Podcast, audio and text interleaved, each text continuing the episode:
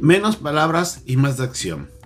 Era una frase que escuchaba desde pequeño y que siempre nos motivaba y nos hacía pensar de que muchas veces pasamos tiempo hablando y hablando y hablando de cosas cuando en realidad no hacemos nada para alcanzar lo que tanto deseamos y de lo que estamos hablando.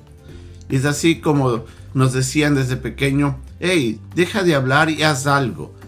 Nos motivaban siempre a actuar. Cuán importante es acompañar a nuestras palabras con nuestras acciones. Como vamos a ver en el pasaje de día, aquí en el estudio de hoy, nos dice que en toda labor hay fruto, mas las vanas palabras de los labios empobrecen.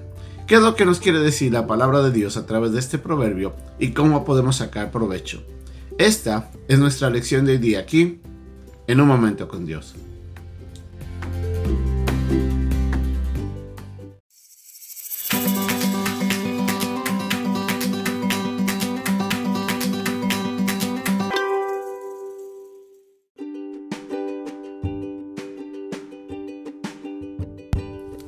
El pasaje de hoy día se encuentra en el capítulo 14, versículos 23 de Proverbios.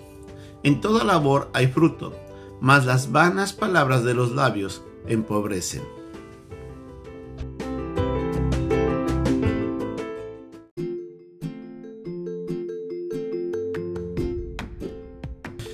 Hace algunos años hubo un naufragio cerca de la costa de Toscana.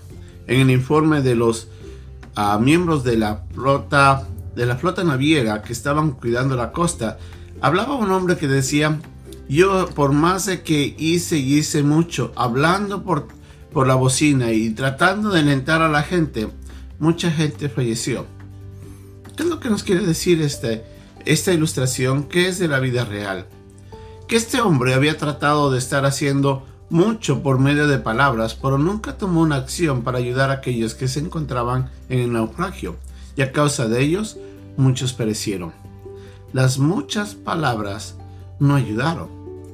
A veces tenemos que considerar que nosotros pasamos mucho tiempo hablando de cosas que quisiéramos hacer, pero en realidad no nos dan provecho cuando esas palabras no van acompañadas de acciones. Nosotros tenemos que entender de que tenemos que hacer algo, Siempre que planificamos, siempre que anhelamos algo, a veces tenemos algún sueño muy grande y hablamos de ese sueño por muchas veces y mucho tiempo cada vez que hablamos. Gastamos energía, gastamos tiempo, pero nunca llegamos a alcanzarlo. ¿Por qué?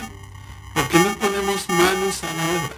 No nos dedicamos a hacer algo para poder alcanzar eso que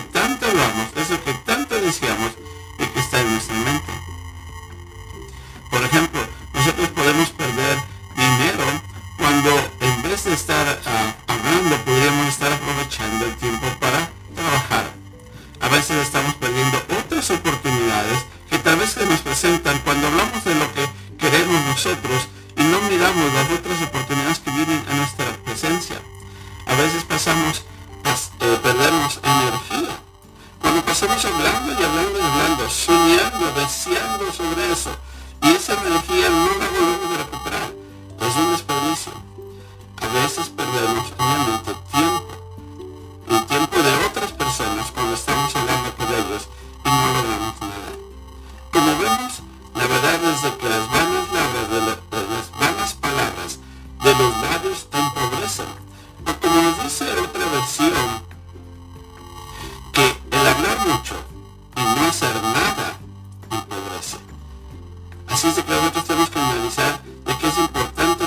es importante hacer algo.